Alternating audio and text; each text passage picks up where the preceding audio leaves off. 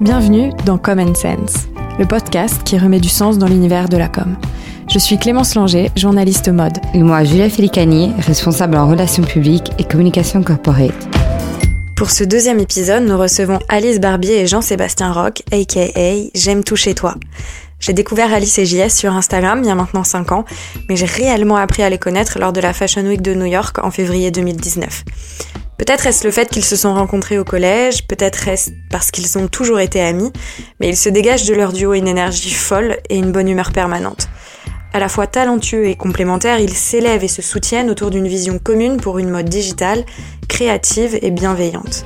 Lors de cet échange, ils nous invitent dans les coulisses de la création de contenu. L'idée comprendre les enjeux de ce métier en pleine croissance et le rôle fondamental qu'il joue auprès des marques.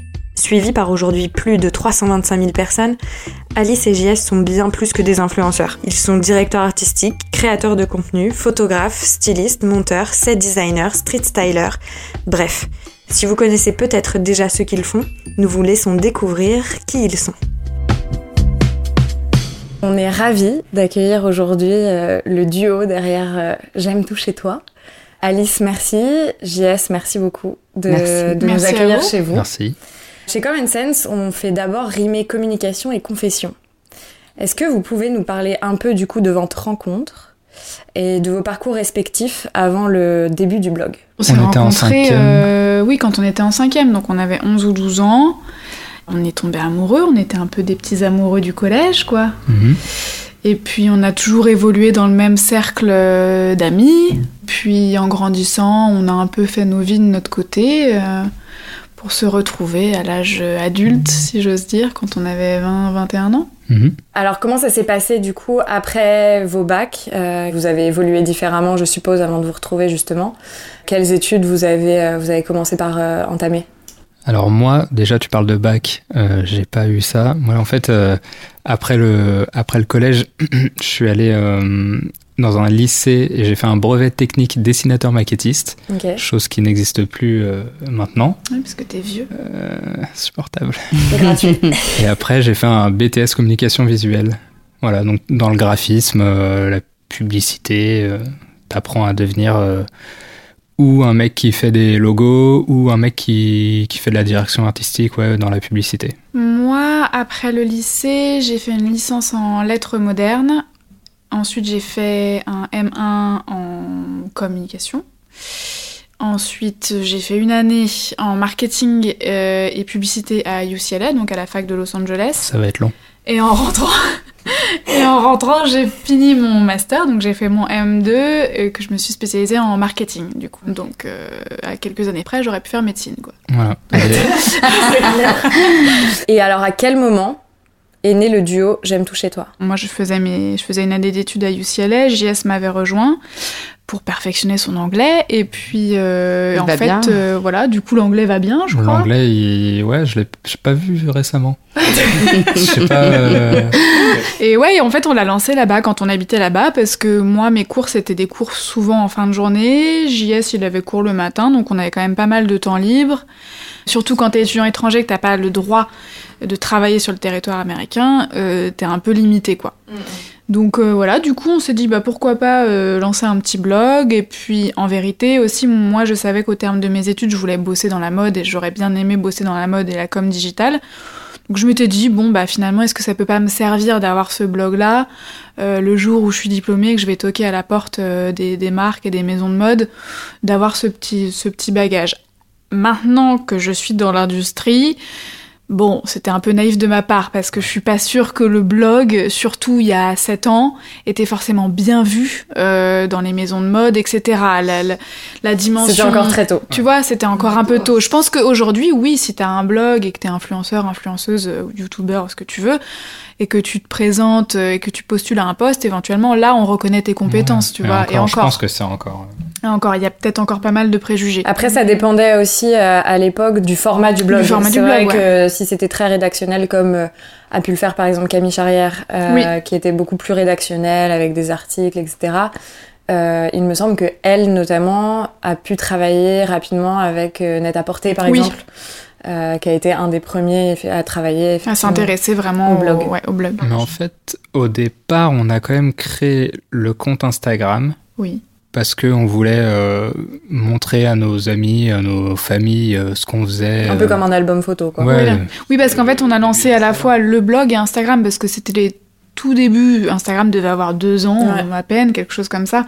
Donc en fait, quand on a lancé la plateforme blog, on a également lancé le, le, le- le compte Instagram. Et ça nous permettait en effet de relayer euh, un petit peu notre vie à Los Angeles. euh, pour, pour nos potes quoi et en fait ça a pris euh, une ampleur à laquelle on s'attendait pas du tout quoi en plus enfin moi personnellement je j'étais je suivais aucun blog à l'époque toi JS est-ce que tu suivais des blogs? T'étais sur Tumblr mais bon est-ce Ouais. qu'on peut appeler ça des blogs? Pas vraiment Et du coup, on a dit, on s'est dit, bah, on va utiliser un de mes deux Tumblr.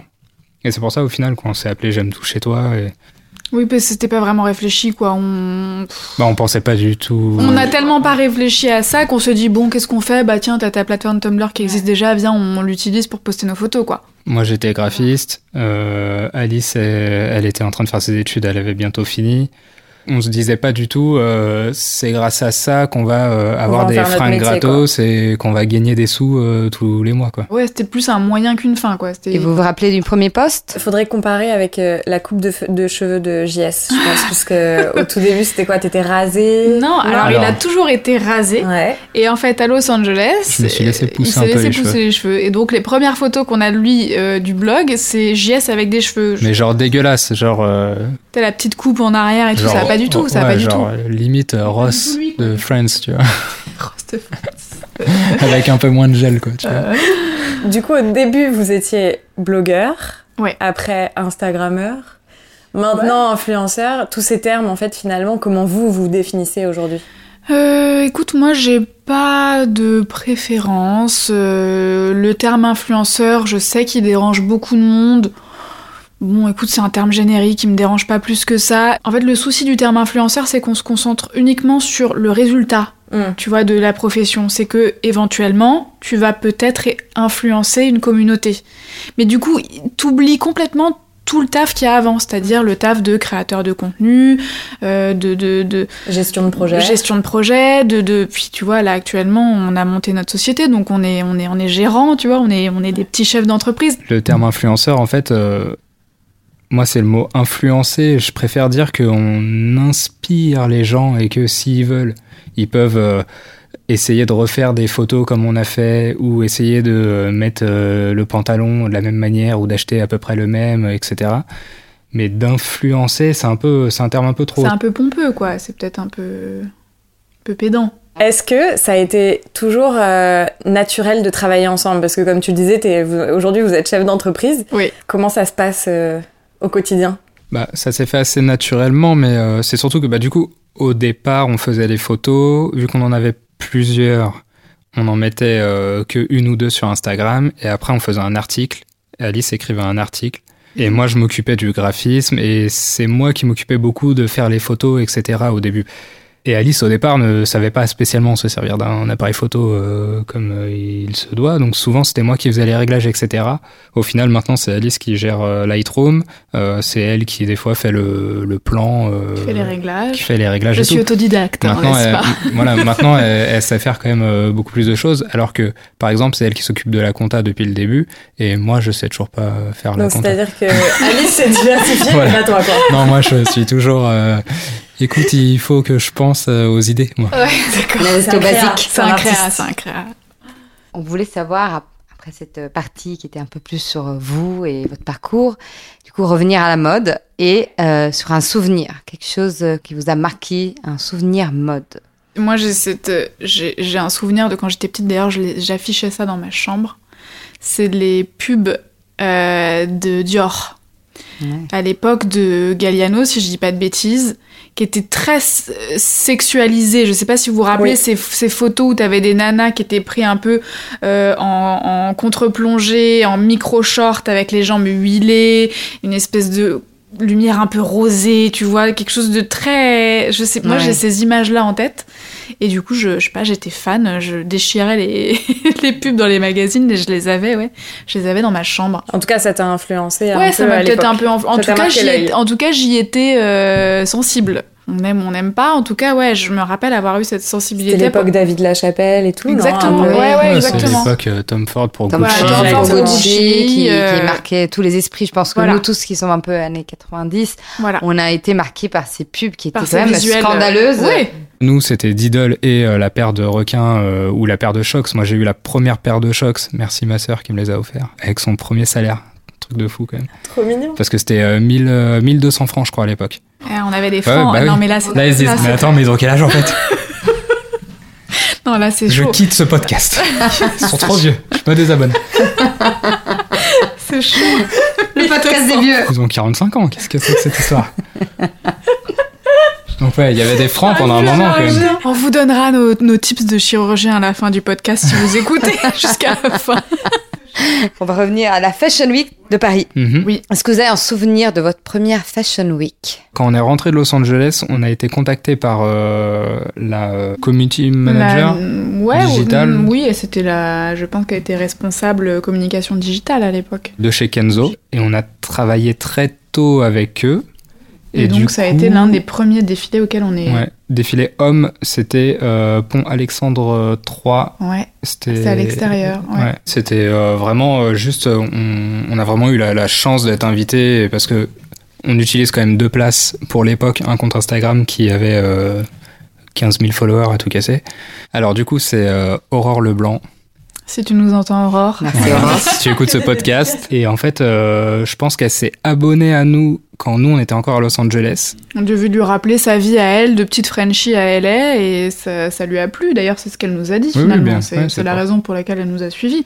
Et il s'est trouvé qu'elle était euh, en, en charge de la communication digitale chez Kenzo et qu'elle a trouvé qu'on avait un profil sympathique. On a fait un rendez-vous et le feeling est hyper bien passé. On a fait notre première collaboration. Et est-ce que vous pouvez, pour remettre dans le contexte, qu'est-ce que vous faites pour cette marque? Du coup, est-ce que vous avez fait pour, euh, pour euh, Kenzo? Il n'y avait pas de contraintes. On était invités et puis si on avait envie de, de, couvrir entre guillemets l'événement, de éventuellement écrire un article ou de poster euh, une photo sur Instagram, on était tout à fait libre de faire ce qu'on voulait. Il n'y avait pas de- d'exigence. Et au fil des saisons, c'est vrai qu'on se rend compte que il y a de plus en plus d'invités et puis les marques euh, font vraiment des efforts pour chouchouter les invités, autant les invités médias, print, que les invités influenceurs. Il y a plus, j'ai l'impression qu'il y a vraiment, ils font vraiment attention à, à nous, alors qu'il y a peut-être 5-6 ans, bon, on était invités et il fallait être content d'être là, quoi. Tu vois ce que je veux dire? Et surtout, votre rôle euh, a beaucoup évolué par rapport Oui. au début. Aujourd'hui, il y a quand même les street style. Ouais. Vous devez faire créer quand même du contenu euh, à l'intérieur. Comment ça se gère tout ça? Bah, Tout ça, déjà, c'est grâce à, à Snapchat et du coup Instagram qui a repris avec les Insta Stories parce que au final, on peut poster plus ou moins en, en direct ou faire des directs carrément, parce qu'on peut faire des directs. on est considérés comme des médias à part entière. Chose qui n'était pas forcément le cas il y a, y a, a 5-6 ans. On était moins pris au sérieux, je pense. Et maintenant, les marques se rendent compte qu'il y a une vraie influence, d'où le terme influenceur, et qu'on a, on a vraiment quelque chose à dire. On a une communauté qui est foncièrement intéressée par ce qu'on va montrer et qui sont présents, engagés, autant sur les publications dans le feed, donc les photos ou les vidéos qu'on posterait, euh, que sur les stories, qui permettent en effet, euh, quand tu postes une stories, de lancer du contenu de manière quasiment instantanée euh, sur les réseaux, quoi. Et je pense que les marques, elles se rendent compte que c'est c'est primordial et que évidemment c'est important de conserver les médias traditionnels, euh, le- le- la presse, etc. Ça c'est c'est une évidence, mais que c'est aussi bien de s'ouvrir à, à- aux nouveaux médias et à la- aux nouvelles fonctions, aux nouvelles façons de communiquer via les influenceurs, via Instagram notamment. Et puis les marques aussi, elles ont compris que grâce au street style, euh, la plupart du temps, nous, quand on est invité, bah, la marque, elle nous envoie un mail pour nous dire est-ce que vous voulez venir habillé dans le. Avec une tenue de la marque, quoi. Avec Mm. une tenue. Parce que du coup, bah, on est potentiellement pris en photo. Nous, on a la chance de Oui, que les street style euh, marchent assez bien. euh, on est quand même souvent pris en photo. Ça leur fait de la visibilité finalement, Alors que vous, vous allez euh, apporter aussi euh, une fraîcheur. un regard un peu nouveau. nouveau. Oui, t'as vraiment la média traditionnelle dont c'est leur métier finalement. On- n'arrive pas en se disant on va prendre le métier de ces gens-là. C'est eux qui ont l'expertise, c'est eux qui savent.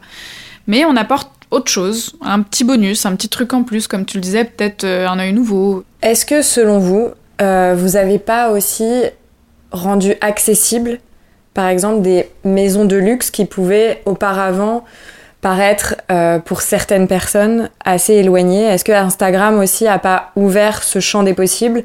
Je pense que c'est la, ouais, c'est vraiment la nature des réseaux sociaux que de partager et pas seulement du contenu institutionnel, parce que autant les influenceurs, comme tu le disais, ils ont permis de, de rendre accessibles ces marques de luxe qui étaient peut-être en effet un petit peu impressionnantes de prime abord.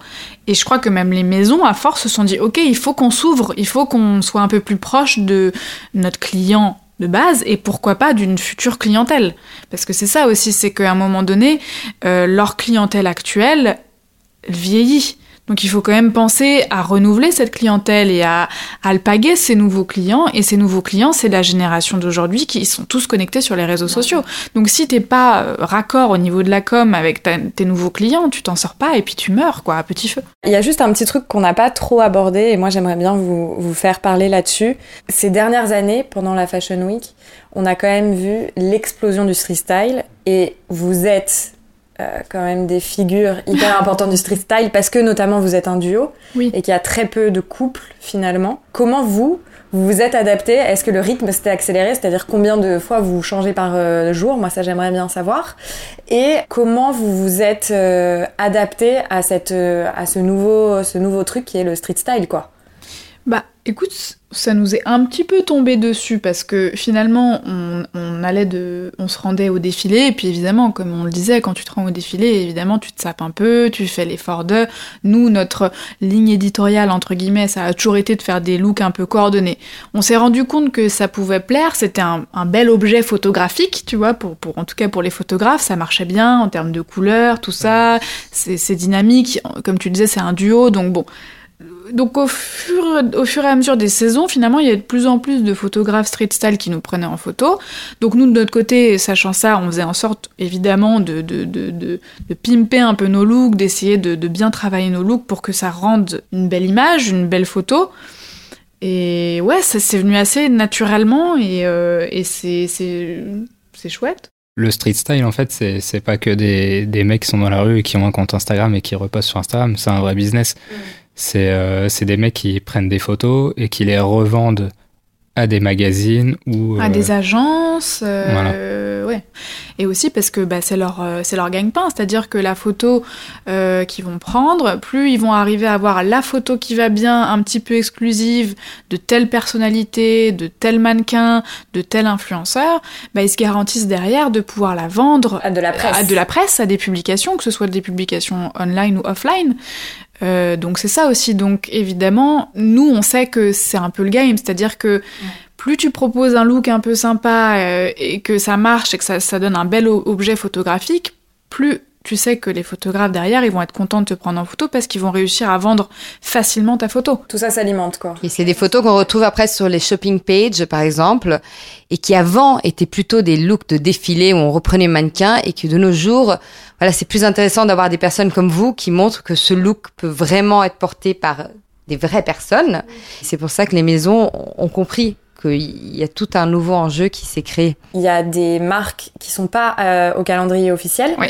donc notamment des marques émergentes, sûrement, Mhm. qui vous proposent des accessoires ou des pièces à porter et qui savent derrière que vous allez vous faire photographier à l'entrée des défilés Mhm. et que du coup, potentiellement, elles vont pouvoir avoir de la visibilité euh, à travers ces photos-là. Exactement. Et du coup, c'est cool parce que nous, on est contents, ça nous fait des access et puis des pièces un peu qui sortent de l'ordinaire et ça permet aussi de faire un petit push à des jeunes créateurs, à des talents, à des à des mecs euh, qui vont coudre chez eux leurs petites pièces à la main et qui, tu vois, donc euh, c'est chouette de pouvoir pousser aussi pas seulement les grosses marques et les grosses maisons qui défilent pendant la Fashion Week. Et puis avant, c'était peut-être une ou deux pièces. Maintenant, c'est vous êtes vraiment habillé en total look. Parfois, euh, euh, Dior, euh, Oui.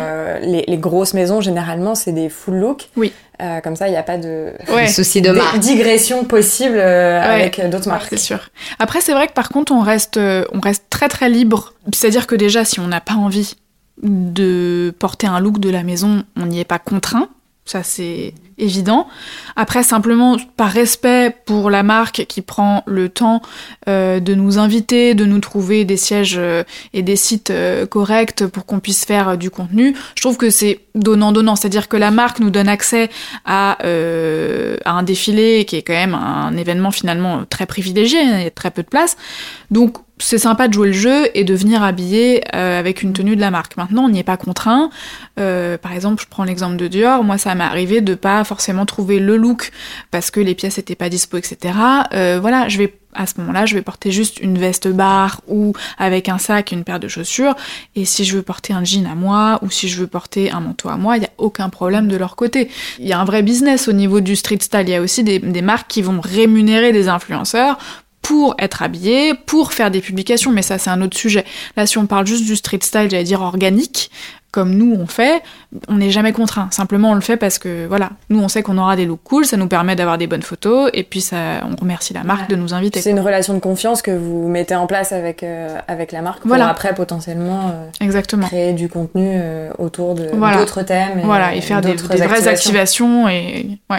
Du coup, votre vecteur principal de communication étant Instagram aujourd'hui, même si vous avez toujours le blog qui est toujours actif et plus que jamais, puisque vous avez quand même des parties shopping que vous alimentez euh, régulièrement avec vos mhm. sélections. Comment vous avez vu le rapport à l'application Instagram évoluer? Bah, tu te rends vite compte qu'il y a un algorithme et que tu es un petit peu dépendant de l'algorithme tu dois faire en sorte de publier du contenu de manière récurrente. Donc euh, voilà, un post par jour minimum. Euh, il faut utiliser toutes les fonctionnalités de l'application également. Euh, donc t'évolues en fait, c'est-à-dire comme on le disait il y a 5 ans, euh, bon bah il y avait pas les stories sur Instagram, il y avait que les photos, le format carré, et puis au fur et à mesure ils ont développé d'autres formats de photos, donc on pouvait poster d'autres formats de photos. Puis ils ont sorti stories, donc on a dû s'adapter et, et, proposer du contenu stories. Euh, L'année 2020 était marquée par le format reels, pareil, euh, on a dû s'adapter et proposer du contenu. Donc en fait finalement on évolue avec ce que l'application nous permet de faire et les fonctionnalités qu'il développe, et ben nous on propose du contenu en adéquation avec ça. Et pour tous les aspects vidéo par exemple, est-ce que vous avez pu vous adapter facilement d'un point de vue créatif? Je trouve qu'à chaque fois qu'on nous propose un projet vidéo, moi je suis content parce qu'on peut, vraiment, on peut vraiment s'amuser et, et, proposer des, des, nouvelles idées. Des... Puis le, le fait de, de, proposer un média où il y a du, de la musique combinée avec euh, des mouvements, plus de la mode, plus, euh, alors attention à tous les danseurs professionnels, plus des petits pas de danse, des petits moves, des, petites rotations d'épaules pour faire genre on sait danser, mais c'est au ralenti, donc, euh, donc ça fait bien. Et tout ça, ça fait un beau package, un beau produit. Mais alors voilà, avec euh, cette diversité de, de contenu que vous avez et de formats disponibles, comment vous gérez les collaborations avec les marques aujourd'hui? Comment ça se passe? Il y a de tout. Oui, il y a un peu de tout. On s'adapte un petit peu. Euh, alors c'est toujours les, marques qui viennent à nous. On n'a jamais euh, pris l'habitude de démarcher. Euh, voilà, on estime que c'est pas à nous d'aller se vendre. Euh, je trouverais ça même un peu vulgaire d'aller me vendre en essayant de me faire passer pour ce que je suis pas. Donc, du coup, de ce côté-là, on, on, est un petit peu dépendant du bon vouloir des marques de bosser avec nous ou non. Et ensuite, on s'adapte. Il y a des marques qui ont pas du tout d'idées précises, ni en termes de format de publication, euh, ni en termes d'intention créative. Donc là, bah, en effet, comme tu disais, c'est euh, carte blanche. Donc on leur propose, on peut leur dire, bah là, par exemple, euh, ça marcherait mieux de faire un Reels. En ce moment, c'est ce qui fonctionne. L'algorithme aime beaucoup les Reels. Donc idéalement, autant proposer un format vidéo, de préférence un format Reels. Euh, avec telles et telles intentions créatives. Et là, on y va. Mais parfois, des marques euh, viennent avec des idées bien arrêtées parce qu'elles veulent que les contenus qu'on va publier soient quand même un tout petit peu en lien avec leur campagne à eux. Donc, il faut suivre un peu ce fil rouge-là. Et comment vous choisissez les marques avec lesquelles vous voulez bosser ou non? Bah, c'est assez simple. C'est au feeling, quoi. Ouais, c'est au feeling. C'est-à-dire que si c'est une marque que je porterais pas dans la vraie vie, je vois pas pourquoi j'irais en faire la promotion. Ouais, si Payer ou pas payer, tu vois ce que je veux dire c'est... Bien sûr. Ouais, si c'est pas à notre goût, si c'est pas une marque avec, la... enfin, avec laquelle on a des affinités, on n'y va ou pas, si, quoi. Ou si ça a rien à voir avec euh, le, le délire. On nous a déjà proposé de, de promouvoir une brosse à dents. Bon bah. Oui, on utilise des voilà. brosses à dents, ça c'est sûr. On vous rassure tout de suite. Mais est-ce qu'on a envie de promouvoir une brosse à dents? Non, ça n'a pas de sens, quoi. Et lorsque vous collaborez avec des marques, comment le processus créatif fonctionne? Parce que je sais que vous avez un peu des aujourd'hui des, des, rôles précis, vous Oui. dispatchez euh, les, les, les choses à faire. Pour faire simple, en général, c'est quand même moi qui m'occupe un peu de la gestion, comme tu le disais tout à l'heure, du projet. Donc c'est moi qui suis dans les, dans les échanges de mails du début, les négociations de budget, etc., de deadline, de est-ce qu'on va proposer tel format, tel format. Et JS, il bosse quand même plus sur la partie créative. Euh, c'est un peu la, la tête euh, pensante créative du duo, même si bah, je pense que je, je- je- j'arrive toujours à te donner des inputs créatifs, etc. Mais malgré tout, je sais qu'il a un cerveau qui fonctionne pas comme le mien, tu vois. Je le sais. Il, soudainement, il va se lever en pleine nuit. Ah bah je sais, j'ai une idée, on va faire ça, ça, ça. Il a des idées que le commun des mortels n'a pas. Ouais, ça va toi. Non mais c'est, excuse- bah, non mais écoute, vaut mieux ça. Prends les compliments pendant Oui, qu'il y en mais a. bon, Dis merci, dis merci. Dis merci à la dame. Voilà. Il s'occupe de la partie créa et je m'occupe de tout le reste. Même si tu ne l'analyses pas, est-ce qu'en vérité, en regardant, il y a un petit peu les mêmes étapes qui se suivent Il y a quelque chose qui fonctionne très bien avec JS, c'est qu'il travaille toujours très bien en dernière minute. Tu y travailles très bien sous la pression. Et JS, toi, qu'est-ce qui t'inspire euh, au quotidien, dans, notamment dans la culture? Enfin, Parce que je sais que t'es quand même très fan de musique, de films. Euh, est-ce que c'est ça qui t'inspire ou est-ce que c'est plutôt de la photographie, des artistes euh En fait, là, je pense, à, je pense à mes, aux stories que je fais. Et je remarque quand même que souvent, c'est des chansons tristes que je mets dans mes stories. Donc, c'est, j'ai un côté un peu euh, mélancoliques Nostalgique, ouais, mélancolique, nostalgique, ouais. mélancolique. Et, et je pense que j'aime bien trouver les, les, les idées dans, dans quelque chose de, de, de triste. Quoi. Même les vidéos qu'on fait, souvent, c'est souvent la même chose, mais on court, on se sépare, euh, on se retrouve. C'est toujours un... Oui, il y a, un, il y a une- un côté un peu douloureux dans. Il y, a, il y a toujours une dualité en tout cas, et Ouais. même je trouve que pour connaître assez bien du coup, je pense, l'esthétisme de J'aime tout chez toi, il y a aussi quelque chose de hum, très urbain dans votre euh, manière d'ab- d'aborder euh, le visuel, c'est-à-dire que toi, JS, tu vas pouvoir, euh, moi je me souviens d'un moment où on s'est baladé à New York, et tu vas filmer la fumée qui sort euh, de- d'une bouche d'égout, tu vas filmer un sac euh, en plastique euh, qui se qui vole au vent, euh, enfin tu as quand même le regard partout et tu repères des choses qui peuvent paraître complètement banales et tu vas réussir à les transformer en un truc hyper ciné- cinématographique quoi. Gra- Ouais. grâce à la musique mélancolique, quoi. Voilà, non, mais c'est ça. en fait. Ouais, c'est que souvent, euh, je vois quelque chose, je vois euh, des rideaux volent au vent. Bah, tu vois ça, t'es obligé de faire une vidéo, donc tu fais une petite vidéo, et puis après, euh, tu vas pas mettre euh, Patrick Sébastien dessus. Donc, tu mets, tu vois, tu mets un petit Radiohead, tu mets un petit Frank Ocean, et là, tout de suite, les gens, ils font. Ah. Genre là, bah, là, là, avant-hier, il y avait la lune qui était pile poil euh, à la, à la cime des toits de, de Paris euh, avec la perspective. On était dans une grande ligne droite, donc euh, du coup, il n'y avait pas de boss et tout. Il suffit juste de, de pas trop accélérer et ça faisait une vidéo hyper belle. Bon, Alice a pas réussi à filmer. Non, mais il fallait que je me tourne par l'enfer. C'est ça la limite du duo créatif, c'est carrément. Moi, je voulais savoir, du coup, quelles sont les principales raisons de refuser un projet? Est-ce que ça vous est déjà arrivé? En fait, ça, ça rejoint un peu ce qu'on disait. La raison pour laquelle on accepte de collaborer avec une marque, c'est valable pour la, enfin, c'est valable aussi pour cette question-là. C'est-à-dire que si j'ai pas d'affinité avec la marque, euh, j'y vais pas. Par exemple, il y a un truc, pour moi, c'est rédhibitoire, c'est que si la marque nous approche, et ça peut être une marque qui nous intéresse, qu'on porte au quotidien et qu'on aimerait promouvoir sur nos réseaux, mais si elle nous approche avec euh, un brief déjà écrit de A à Z, où en vérité finalement on sert juste de porte-manteau, moi ça m'intéresse pas. Parce que nous, ce qui nous fait kiffer dans notre profession, c'est justement de concevoir, de penser à des idées, comment on va prendre la photo, où on va la prendre, avec quel photographe. Et du coup, quel était le projet dont vous êtes plus fier Avant Noël, on a fait une vidéo pour euh, la marque Estée Lauder. C'est pas vraiment de, de la mode, mais c'était quand même. euh, ce qui était cool, c'est qu'on avait euh, carte blanche. Sur toute la partie créative et direction artistique. Ouais, absolument, sur, carte euh, blanche sur tout. On- nous, on leur avait proposé de faire de la vidéo. Ils voulaient simplement qu'on essaie de raconter une histoire et de, et de faire un truc un petit peu euh, inspirationnel, je sais pas si on le dit. Ouais, Ouais. ouais. Euh, donc on leur a dit, bah le mieux pour raconter une histoire, c'est quand même euh, de faire une, de la vidéo. En fait, pour un produit de beauté, moi, je trouve que faire une photo avec le, le produit un peu derrière caché ou euh, dans la main, euh, à côté de la pub. joue. Oui, c'est très, ça fait Voilà, très c'est pub, c'est quoi. pas, c'est tu le gardes pour la publicité, mais si t'as vraiment envie de faire une, un projet un peu Avec un influenceur ou un talent digital, ouais, tu. Et donc c'était quoi euh, tout le concept euh, derrière cette campagne?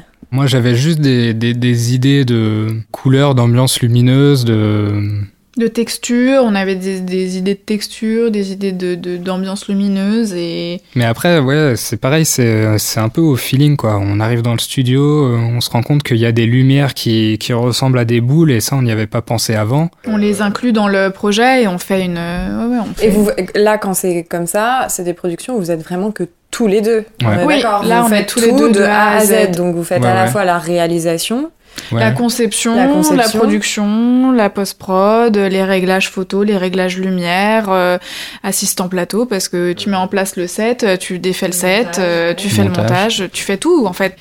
Ou alors ça nous est arrivé, tu vois, une fois la, la vidéo qu'on a fait euh, pour Zalando, on a eu Oui. carte blanche aussi en décembre. Pareil, ils voulaient une, une jolie vidéo euh, pour clôturer l'année. On voulait s'assurer d'avoir euh, un cadrage nickel, donc on a fait appel à un ami qui est photographe et qui a réalisé les plans comme on les souhaitait. On agissait en, en tant que réalisateur, mais devant la caméra, tu vois, et on demandait à notre ami, à Alex, d'ailleurs, salut Alex, euh, bah, de nous de nous prendre en, en vidéo à cet endroit-là, de faire ci, de faire ça. Enfin, tu peux Mm. t'amuser et penser à un vrai concept autre, à vraiment raconter, faire un petit court métrage, une petite histoire qui, a- qui est un peu déconnectée de l'aspect T'es produit. pas obligé de euh, montrer l'application du voilà. parfum sur la peau. Est-ce que ces campagnes, du coup, en reprenant la beauté ou la mode, est-ce que elles ont... Il y en a une en particulier qui a emballé votre communauté, qui a le plus eu de, de, de, de taux d'engagement? Si on, si on regarde un peu dans les, dans les derniers mois, pour Ouais. pas remonter à trop loin, euh, en l'occurrence, la campagne Lauder a beaucoup plu. On a eu un vrai, vrai taux d'engagement. On a eu plein, plein de commentaires, euh, plein de DM, euh, même, euh, même encore aujourd'hui, euh, quand on a des rendez-vous ou des Zooms, parce que maintenant c'est des nouveaux rendez-vous, les Zooms, on nous parle euh, de, de, cette vidéo Lauder. Donc je pense que vraiment, elle a marqué euh, beaucoup notre communauté. À l'époque, on parlait beaucoup de la, la première vidéo qu'on a fait pour H&M, euh, Oui. donc qui est dans nos IGTV. Si vous êtes euh, sur euh, votre, notre compte Instagram, euh, n'hésitez pas à aller voir. Ouais, c'est l'une des premières vidéos qu'on a fait pour H&M Studio, pour la collection Studio, ouais. Mm. Pareil, ça, ça avait beaucoup, beaucoup Mais plu. les, les vidéos marchent bien à chaque fois. Ouais, je crois que le format vidéo plaît bien. Et quel rapport vous entretenez, du coup, avec votre communauté? Bah nous, on parle pas trop. hein, euh, vous parlez pas beaucoup face caméra, ça c'est vrai. on parle très jamais peu. face Alors quand on caméra. avait Snapchat, euh, ouais, moi j'étais un, un vrai bouc d'entrain. Un vrai bout en train, le gars à 30 ans. Mais ce qu'il y a, c'est que euh, Snapchat, bah, c'est une plateforme où tu pouvais vraiment t'amuser, etc. Ouais, il y avait un côté ultra ludique sur Snapchat euh, que t'as pas sur Instagram. Instagram, Bah, ça reste un peu léché, un peu esthétique. Et vous engagez quand même votre communauté, vous leur posez des questions. Oui, on leur pose des questions. Oui, on essaye de faire des, des, des petites, des petits sondages, des petites questions en stories.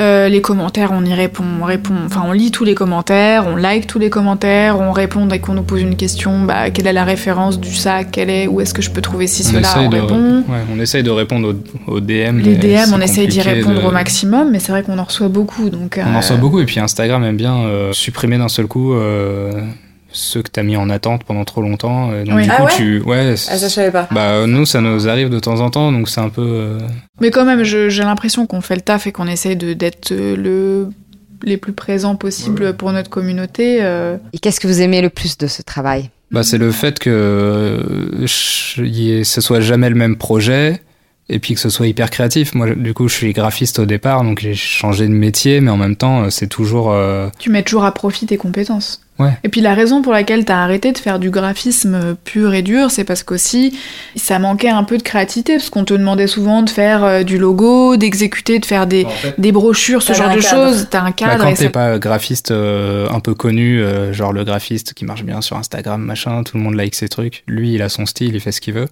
Toi, quand tu sors de l'école et que t'es là, t'es alors t'es pas mauvais, mais mais en fait, euh, tu fais presque que des boulots parce que c'est un pote d'un pote qui ouvre une boutique et il aimerait bien que tu fasses ça. Il t'a lancé un logo sur euh, Word et en fait, il veut exactement ça. Oui, on a accès à des. Bah, on est, on est, on est très privilégiés. On voyage beaucoup, on rencontre des gens fabuleux. euh, et comme tu le disais, moi, le côté libre. En fait, être chef d'entreprise, ça a beaucoup d'inconvénients parce que, bah, comme on le disait un peu plus tôt, euh, t'as, t'as- c'est 365 jours par an, t'as pas vraiment de vacances, t'as pas vraiment de week-end, mais t'as cette liberté de faire ce que tu veux quand tu veux, en fait. Et ça, ça n'a pas de prix. Du coup, pour venir au côté négatif, est-ce que le stress de quand même être indépendant et du coup de savoir pas qu'est-ce, de qu'est-ce qui est fait de demain et du coup de aussi les revenus et tout ce stress, est-ce que c'est quelque chose de négatif pour vous? En fait, on n'est pas destiné à, à faire qu'une seule chose. Donc, euh, s'il faut après être euh, directeur artistique ou euh, vendre des fruits et des légumes dans un petit shop, dans une petite ville, parce qu'on a décidé de partir à la campagne, franchement. Oui, non, mais oui, moi, je, moi, je suis pas pareil. Je te rejoins, je suis pas stressée de l'avenir de notre métier parce qu'en effet, on, on peut le transformer, on peut changer. C'est pas quelque chose qui me stresse non plus. Mais si je devais vraiment trouver un point négatif à notre profession, bah c'est que t'as pas vraiment de temps off. T'es jamais vraiment déconnecté. Tu vois, euh, parfois j'envie les gens qui ont euh, un métier euh, de bureau où en fait ils laissent le travail derrière eux à 19h quand ils rentrent chez eux, le travail il est derrière eux. Alors peut-être éventuellement ils auront des petites contrariétés dans la journée qui vont ramener à la maison. Mais bon, en vrai, ils rentrent à la maison, ils se font un petit dîner, ils parlent avec leur nana, leur mec, ils se font un film. Tu vois, c'est stop, c'était déconnecté, quoi. Et nous, c'est quelque chose qu'on n'a pas. Et il y a un côté un peu, un peu pervers dans, dans cette profession, c'est que c'est un peu la course à la performance aussi tu vois.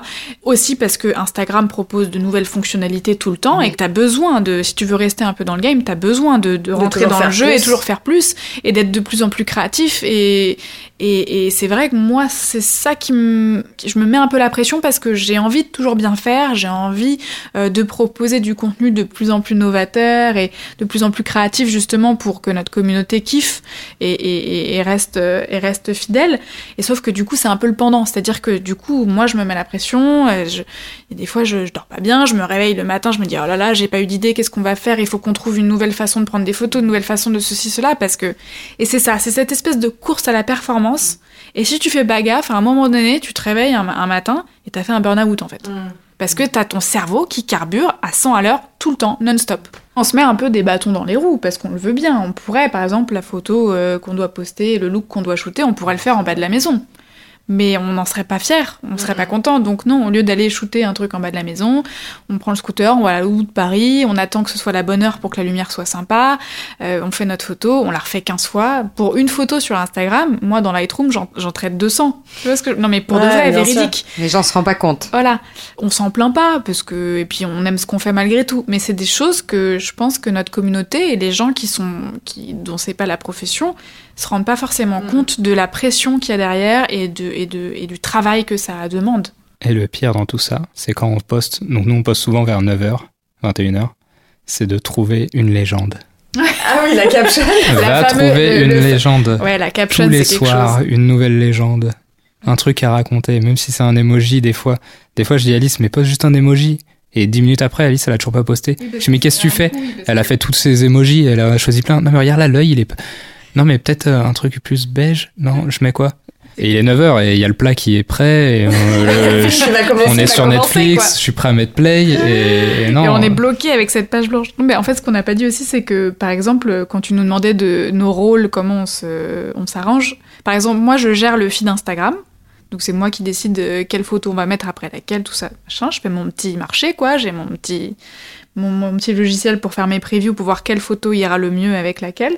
Et JS s'occupe des stories. Donc euh, voilà, on a chacun nos trucs.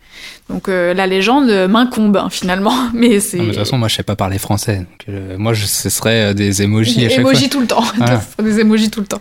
Et du coup, pour revenir à l'idée d'après, de ouvrir peut-être un magasin de fruits et légumes dans le dans, dans, le sud ou pourquoi pas faire euh, quelque chose de complètement différent. Est-ce que vous avez déjà une idée en tête? Un rêve? Tu veux que je te parle d'un rêve? Moi, je rêve de, de, de me barrer, d'avoir une maison à la campagne et d'élever des chiens. Oh. Mais ça, c'est une, une, blague que je fais souvent avec euh, notre amie qui est aussi influenceuse, Alex, que tu connais. Euh, et souvent on se dit ça, tu vois, des fois à des moments, des pics un peu, euh, un peu vénères comme ça, quand tu sors de Fashion Week, que t'as pas arrêté, que t'es un peu crevé, que t'es un peu au bout du rouleau. Souvent j'ai Alex, vas-y viens, on regarde les terrains, on s'achète une baraque à la campagne et on le fait, tu vois. On le fait, on va élever des chiens dans le Vercors, tu vois ce que je veux dire On y va. Et on crée un compte Instagram pour chaque chien. Voilà. voilà. Mais, mais je suis, franchement, je suis cap, je suis grave cap. Je crois qu'un jour c'est ce qui va se passer. En attendant, de manière plus réaliste, on, on part plutôt sur un truc euh, direction artistique. Là, on lance un peu le studio. On fait de plus en plus de projets comme ça en marque blanche, en DA. Projets où, nous ne sommes pas les, les, modèles. Les modèles, vraiment, on agit euh, derrière la caméra, donc à la, conception, prod, à la conception de l'idée et des intentions créatives. On se dirige, euh, on se dirige là-dedans cette année. En tout cas, on a de plus en plus de projets comme ça, et c'est, et c'est ce qu'on disait, c'est la la partie créa qui nous fait kiffer dans notre profession. Donc en fait là, c'est nickel parce qu'on fait de la créa sans forcément s'impliquer nous en tant que modèle devant la caméra. Quoi. Bon, on sait, l'année dernière, ça n'a pas été très facile, notamment le premier confinement. Euh, pour vous en tout cas et pour euh, beaucoup d'influenceurs, on savait pas trop justement comment utiliser Instagram et comment continuer à communiquer dans un contexte mondial qui était très compliqué. Comment vous, vous l'avez vécu euh, l'année passée? On n'a pas spécialement été trop off. Alors ça dépend, sur le plan personnel ou professionnel, peut-être on peut traiter les deux. Il y a forcément des problèmes très terre à terre financiers qui, qui sont apparus, mais en vrai, sur le plan perso, moi j'ai kiffé ce moment off un peu hors du temps où tout, tout s'est arrêté quoi. Parce qu'après, en septembre, ça a repris de plus belle au moment de la Fashion Week, si je me trompe pas. Et ça a été, enfin en tout cas votre créativité de votre part, ça a été plus prolifique que jamais. Mais en fait j'ai l'impression que pendant le confinement, évidemment, il y avait plus de, collaboration avec les marques, donc par contre il fallait quand même qu'on poste sur les réseaux sociaux, donc on s'est quand même euh, un peu pris la tête pour essayer de proposer du contenu euh, aussi quali que possible parce que comme tout le monde était enfermé chez soi, de toute façon on était un peu limité, mais on a essayé, ça nous a un peu forcé à essayer de proposer du contenu un peu différent et peut-être que grâce à ça, grâce à ces, deux trois mois un peu de pause où on était contraint par personne et par aucune marque, peut-être que ça nous a permis de d'ouvrir nos chakras, je sais pas, et, que du coup, en septembre, euh, soudainement. D'ailleurs, on, euh, on, va prendre deux mois de vacances à, partir de demain. À partir de demain, on est off, les gars, mais c'est pour, euh, c'est pour vous. Après, c'est vrai que c'est beaucoup de gens nous ont fait la remarque en nous disant que depuis quelques mois, notre contenu était plus créatif qu'avant, tant mieux, mais ça c'était pas intentionnel. C'était pas intentionnel. Du coup, vous avez trouvé que les marques peut-être ont vu qu'elles ont eu ont mis les budgets un petit peu en hold, en, en attente pendant ces les six mois de, oui. je sais pas quoi, de mars à août. En septembre, elles ont repris, du coup, à vouloir communiquer. Il y avait même une confiance dans le monde qui allait mieux, mhm. les, tout, les activités qui allaient réouvrir. Et du coup, il y a eu une, aussi une confiance dans les budgets, de remettre des budgets dans, dans, les Et puis c'est surtout, euh, déjà, il y a eu cette espèce de renouveau à la rentrée où, je pense les marques se sont dit, OK, on y va, c'est parti, euh, on reprend, on reprend les, les rênes. Mais c'est aussi valable en novembre où on a été reconfiné quand même, ne l'oublions pas. Ouais, bien sûr. Et nous, on s'est dit, oh là là, mince, on va revivre un épisode comme au mois de mars où les marques ne vont plus travailler du tout. Ça a été l'effet inverse. C'est-à-dire que je pense que les marques ont appris du premier confinement, se sont dit, en fait, les gens euh, sont, sont, toujours là, les gens veulent toujours du contenu, les gens veulent continuer à consommer, les gens veulent continuer à vivre finalement. Donc pourquoi tout arrêter? Autant essayer de trouver des, moyens de continuer à communiquer. Et c'est vrai que de toute façon, en étant confiné, le seul moyen de toucher ton, ton client potentiel ou tes consommateurs, c'est le digital ou alors les médias traditionnels la télé. Mais. Moi, c'est ça la vraie différence que je remarque aussi, c'est que je pense qu'il y a une explosion totale du digital et que les marques euh, ont misé tout sur le digital pour la facilité euh, d'accessibilité d'une clientèle. Euh, et aussi pour d'un point de vue image. Bien sûr. Donc ça, ça vous a permis également de multiplier les collaborations et de vraiment vous révéler aussi en tant que créateur de contenu, quoi. Oui, exactement. Et alors, d'un point de vue digital, parce que il faut savoir aussi que les Fashion Week vont être euh, sont, sont digitales maintenant oui. et que plus que jamais, du coup, on voit bien que vous êtes euh, les acteurs principaux euh, de ces Fashion Week. Comment vous abordez la, saison là qui arrive? En tout cas, moi, le, format digital, je, alors je, je, je, trouve ça chouette parce que du coup, certaines marques qui faisaient pas beaucoup d'efforts pour présenter leur collection de manière digitale, là, sont forcées de le faire. Donc, je trouve ça bien que les marques investissent enfin l'espace digital pour promouvoir leur collection. Et ce qui est chouette, c'est que du coup, elles sortent vraiment, euh, tu vois, du, cliché euh, simple où il y a un live streaming avec des photos qu'on trouve sur Vogue Runaway, tu vois. Et on, on, se rend compte que les marques font un vrai effort créatif pour proposer une vraie expérience digitale. Et ça, je trouve ça génial. Déjà pour les gens de l'industrie, mais surtout comme on le disait plus tôt, pour le grand public, pour les gens euh, qui ont habituellement pas accès au défilé. Donc ça s'inscrit un peu dans la ligne de ce qu'on disait, les marques de mode qui essayent un petit peu de se rendre de plus en plus accessibles. Donc moi je salue ça, cet effort de, de, vraiment considérer le digital comme un média à part entière. Après, en tant que personne qui est dans l'industrie de la mode, moi je trouve ça un peu frustrant parce que on a la chance d'avoir pu vivre les Fashion Week de manière physique. Donc voilà, il y a le côté un peu, euh, c'est tout un folklore. Enfin, tu- Mm. tu, sais ce que c'est. C'est quand même, on est à la fin de la Fashion Week, on est tous rincés, on est épuisés. En attendant, quand on est dedans, on kiffe. Tu vois, c'est il y a cette espèce de de de- d'effervescence euh, où tu cours un peu dans tous les sens. Tu tu tu- c'est en couleur quoi il y en a partout t'enchaînes les défilés tu vois des trucs magnifiques et d'autres trucs un peu moins bien mais puis tu enfin, à la fin du mois t'es waouh t'es ça t'a ça t'a Nourri, quoi. nourri exactement et en fait du coup avec la version digitale il y a plus tout ça Un peu plus plat, quoi. c'est un peu linéaire. euh, même si les marques font l'effort de proposer des, des, des formats euh, un petit peu qui sortent de l'ordinaire, malgré tout, m- moi personnellement, En fait, ça bah, ça me manque. Là, euh, là, en termes de contenu, nous, on, on s'emmerde parce chose. que du coup, tous les influenceurs postent la même chose. Est-ce que par exemple vous continuez de faire euh, un peu de street style? Est-ce que vous demandez quand même Oui, euh, les marques nous proposent en disant voilà, on aimerait bien que vous puissiez un petit peu couvrir euh, notre euh, présentation digitale. Est-ce que vous êtes OK si on prête un look pour faire des stories, etc. Donc ça, on le fait volontiers.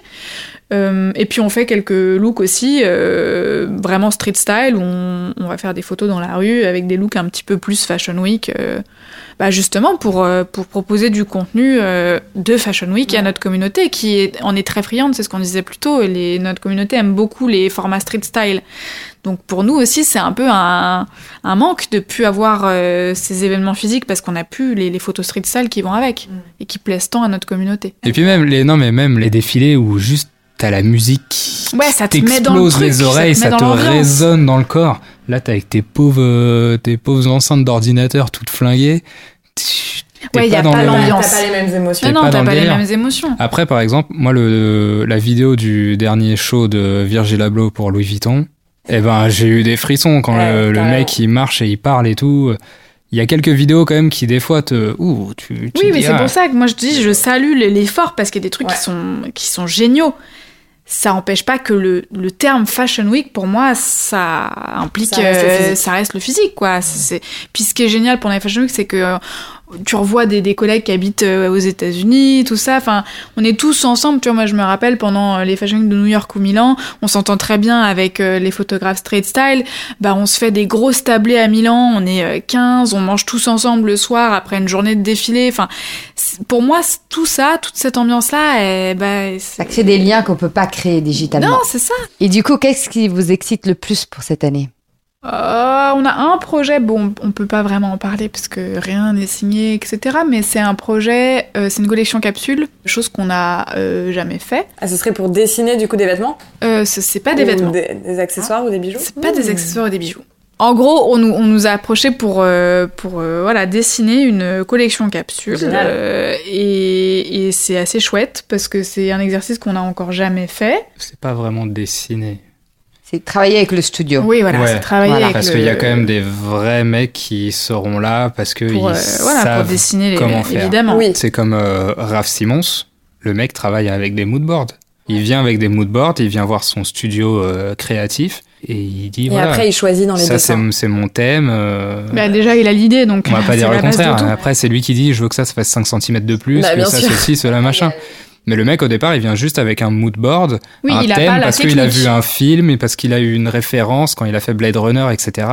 Bah euh, voilà, le mec il a vu Blade Runner et il s'est dit ah putain j'ai envie de faire un, un- un défilé là-dessus. C'est juste que lui, il a pas la technique et nous, Bien sûr, après, il y a la- nous, la on va pas de- se comparer à Raph Simons. mais-. Non, mais non, pas cas. du tout. Mais c'est ce que je je voulais dire. En tout cas, que voilà, même des grands, euh, oui, même des grands designers, noms et des grands designers ont pas il y en a plein forcément qui, le. qui, qui ne dessinent pas du tout.